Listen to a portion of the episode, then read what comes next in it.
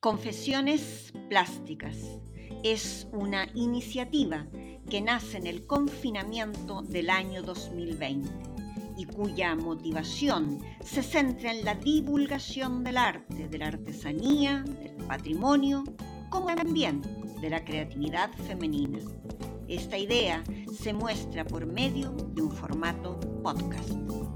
Ahora, en su segunda temporada, Confesiones Plásticas asoma como una iniciativa que quiere poner en valor a mujeres creadoras, transgresoras, luchadoras y apasionadas. Mujeres que a través de la materialización de sus ideas, creatividad, inteligencia y sensibilidad humana han transmutado por medio de sus obras. En el mundo actual, donde la disputa y la violencia se apoderan del día a día, es el arte y la creación de estas mujeres quienes nos pueden rescatar dando nuevas miradas, inquietudes y sobre todo siendo referentes para otras mujeres, jóvenes, viejas o niñas, pues su creación y su arte nos trascienden.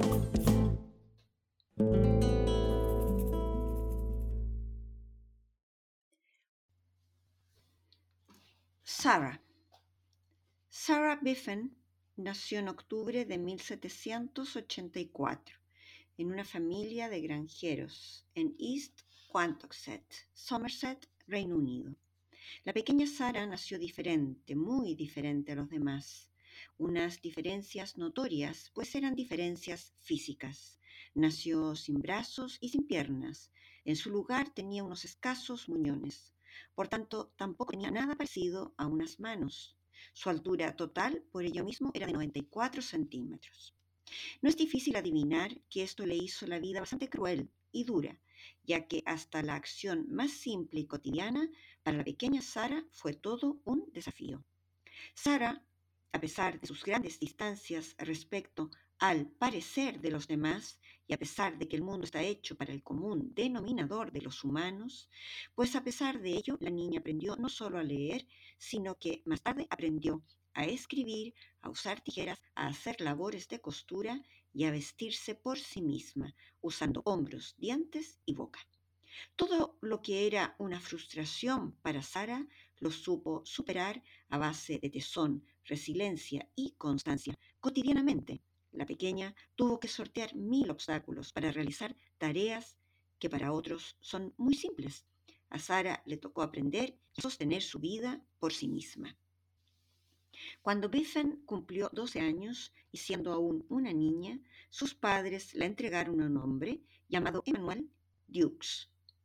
La idea de los padres y del propio Dukes era entrenarla en nuevas tareas y así pasearla de feria, de circo en circo, y en los célebres espectáculos de rarezas de la época.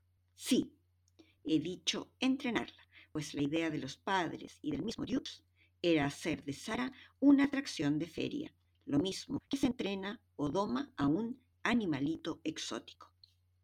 Dukes enseñó a Sara a pintar con la boca, pensando que con ello aumentaría el interés y valor por el espectáculo, y por tanto, claro está, el valor de la entrada. Dukes acertó en su negocio. Sara cobraba por permitir que otros la vieran coser, pintar o dibujar.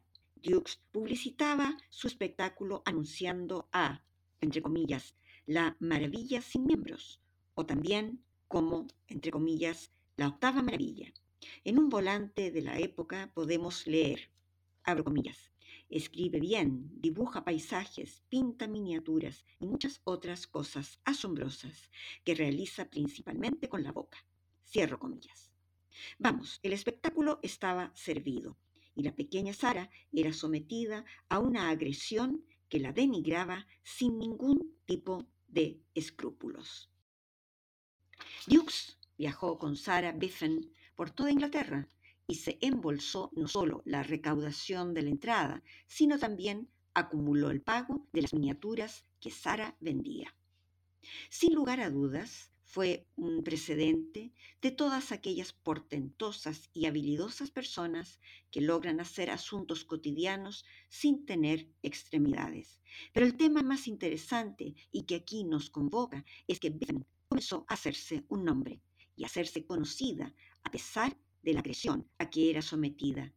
Todo ello porque además de un espectáculo, ella tenía confianza en sí misma, creía en lo que estaba desarrollando. Sara no solo aprendió a pintar, sino que claramente tenía talento para ello. Eso permitió que hiciera exposiciones vendiendo sus pinturas. Sara Beffen poseía talento, capacidad y sensibilidad para la pintura. Aunque Dukes había prometido un dinero a Biffen, si es que estaba a la altura de sus expectativas, el caso es que ella vio muy mermado el pago de éste. Sara estaba siendo explotada por una suerte de arrendador de sus capacidades. Todo estaba en contra de Sara y su destino era seguir de feria a feria hasta ser una viejita decrépita haciendo un espectáculo por el que cada día darían menos chelines. Pero en 1808, en la feria de Sant Bartolomeu, George Douglas conde de Morton, quiso comprobar si el espectáculo que se anunciaba era real. Quiso ver con sus propios ojos acaso Biffen podía pintar con la boca y sin ayuda de terceros. El resultado fue que el conde no solo quedó sorprendido y convencido del talento de la joven, sino que la patrocinó para que recibiera clases del pintor de la Royal Academy of Arts, William Craig. Tal fue su talento que Sara expuso en la Royal Academy entre 1821 y 1850. Con el patrocinio del conde Morton, Sara pudo liberarse de Dukes y terminar así con aquella relación de abuso, agresión y explotación. Dejó de viajar de feria en feria, abandonó el circo e instaló un estudio en Strand, Londres. Claramente, gracias al conde Morton, la vida de Sara se dignificó. La vida de Sara dio un vuelco y dio un salto, tanto en su vida personal como profesional, que en este caso era lo mismo, pues ella había basado su vida en su quehacer.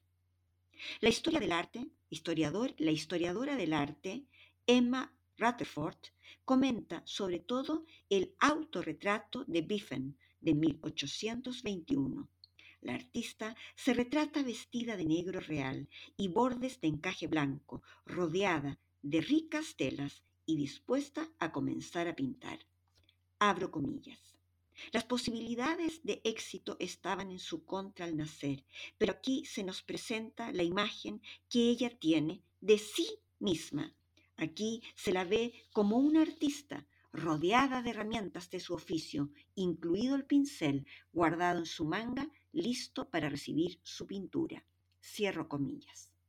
El autoconcepto que tiene Sara de sí es extraordinario y nos recuerda a Lavinia Fontana cuando se retrató con su caballete en aquel célebre retrato que regaló a su prometido cuando le dio el sí para casarse y dejó establecido que jamás abandonaría su oficio de pintora. Es interesante observar cómo ambas artistas, tanto Lavinia como Sara, nos invitan a hacer aquel necesario ejercicio de autovalía y justa estima de nosotras mismas. Al tiempo, en 1821, la Royal Society of Arts le concedió una medalla por una miniatura histórica. Luego, la Real Academia aceptó sus pinturas. Sara destacó por sus paisajes. Muy conocida es su obra de acuarela sobre un estudio de plumas, que es francamente notable. También destacan retratos en miniaturas sobre marfil. El retrato de un oficial militar de 9 por 7 centímetros, la pintura ornitológica de 11 por 9 centímetros de 1844, el retrato de Dark Harriet Gentleman de 1822, que es de 9 por 8 centímetros. Todos retratos notables, de gran calidad técnica y que denotan una sensibilidad inmensa.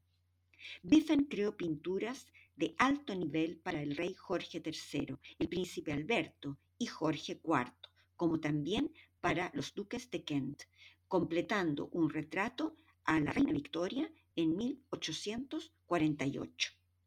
Después de la muerte del conde Morton, Biffen tuvo serios problemas económicos. Su familia y su gerente financiero esquilmaron parte de lo que ella había ganado.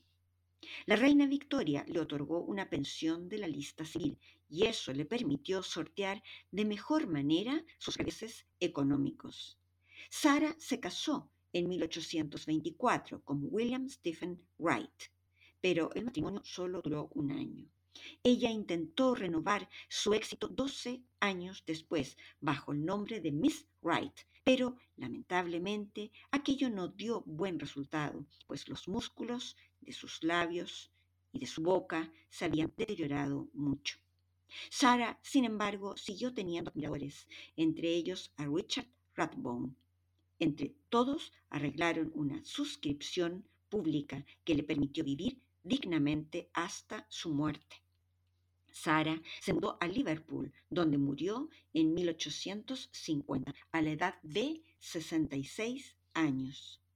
Sarah Biffen viene a recordarnos muchas cosas. Lo primero, en un día como hoy, 4 de junio, Día Internacional de los Niños Víctimas de Agresión. Nos recuerda, por ejemplo, que para que un niño, una niña salga de la agresión, necesita de un adulto. Necesita de un adulto que le rescate y le ayude a salir de aquel círculo de explotación y abuso de su dignidad. Sara también nos recuerda que la sensibilidad y el talento artístico pueden estar en cualquier estrato de la sociedad, en cualquier rincón, en cualquier tipo de persona, pero es indispensable para el desarrollo de este talento el apoyo, el estudio, la adquisición de conocimientos y el sustento económico. De no ser por el conde Morton, la humanidad se habría perdido a una gran pintora lo mismo que ocurrió con Johanna van Gogh Bonger. Sin su acción nos habríamos perdido de Vincent. Es absolutamente urgente y necesario más Johannas y más condes Morton, personas que sean capaces de mirar a otros, respetar sus talentos y crear vínculos y acciones de apoyo para que la sociedad se humanice con ellos. Descripción de obra. Yo, Sara, se presenta en un soporte de un metro por un metro y está construida desde una impresión digital del autorretrato del rostro de Sarah Biffen, más pintura acrílica, lápiz pastel y pan de oro falso. Los elementos plásticos más destacados de la obra son las formas, la dirección, el color, el ritmo y el punto de interés. Sara está en un núcleo central del lienzo. Ella es todo el punto de interés de la obra y nos mira directamente con una mirada audaz y directa. Sara se encuentra en un mundo marcado por la forma circular, símbolo de feminidad, de cobijo y de protección. Sara ha creado su propio mundo, íntimo y creativo. Sara es su quehacer pictórico. En el caso de Sara, ser y hacer son lo mismo. Ello está nítidamente plasmado a través de los símbolos de su oficio, el pincel, la pintura en el vaso y el atril, objetos que generan un ritmo de tres, es decir, la perfección en su quehacer. Fuera de Sara, el mundo está simbolizado por la forma cuadrada, firme, inamovible, pétrea, rígida. Ambos espacios, el mundo de Sara, su propio útero de cobijo creado por sí misma y el exterior en donde se encuentran la familia y el dueño del circo, tienen movimientos encontrados. El mundo de Sara tiene una dirección de fuerza centrífuga y va en el sentido de las manecillas del reloj. En la base de su cuerpo asoman unos trazos que llevan al espectador a girar en torno a Sara, de izquierda a derecha. Lo que ella crea y realiza se aleja de ella, pues lo que Sara pinta le es arrebatado por Dukes para la venta. Sin embargo, el mundo exterior contiene una dirección que comienza en la parte superior, con un trazo azul, y gira de manera contraria a las manecillas del reloj. Su fuerza es centrípeta, es decir, el mundo exterior. Duke y su familia necesitan de Sara, Por ello, la fuerza va hacia el centro, va hacia ella y su talento. Claramente, ambos mundos, el de Sara y su amor por su quehacer y de su entorno, con su amor por el dinero que pueden tener de ella, son mundos contrapuestos. Ambos mundos se ven sutil y lumínicamente divididos por una línea de luz, el círculo de autoprotección creado por la propia Sara. Por ello, las fuerzas centrífuga y la centrípeta no se encuentran. Ambos mundos e ideales están en contraposición.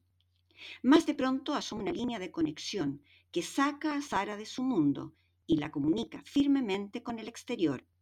Esa línea representa al conde Morton, quien logró que Sara saliera de este círculo de vicio y agresión y le permitió detener el abuso. Esa línea viene desde su talento, en su quehacer, viene desde los objetos que representan su oficio. El color tiene un importante significado en esta obra. Los tonos negros, grises, lúgubres y duros representan un mundo lleno de sombras y de hostilidad, mas el mundo de Sara contiene luz, colores azules claros, contiene brillo, colores dorados, contiene amor por el oficio, por su quehacer, es decir, colores rosas, naranjas y violetas. Además, están los colores complementarios, los amarillos y los violetas, los naranjas y los azules. El cuadrado, ese mundo hostil y agresivo de los circos y espectáculos de feria, logran chispazos de luz que emanan del talento de Sara. Por eso, ese rígido y abusivo cuadrado tiene trazos azules, mas no tiene grados, pues el brillo y el talento se quedan con Sara, se quedan en su mundo. El amor propio que tuvo Sara Biffen, más su propio talento, la salvaron de una sociedad cruel y agresiva, pues ella en todo momento se superó a sí misma. Tuvo la capacidad de asombrarse con la enseñanza de otros y tuvo la capacidad de autopercibirse como una gran dama, fina, elegante y una talentosa creadora de la pintura inglesa. Pero el amor propio no bastaban. Sara tenía todo para seguir perdiendo y convertirse en un decrépito espectáculo de feria. Sara, en este caso, tuvo su hada padrino, quien hizo que Sara brillara más allá del espectáculo abusivo. El conde Morton logró que Sara brillara e iluminara el entorno como lo que era una pintora única. En un próximo capítulo, Ileva Einstein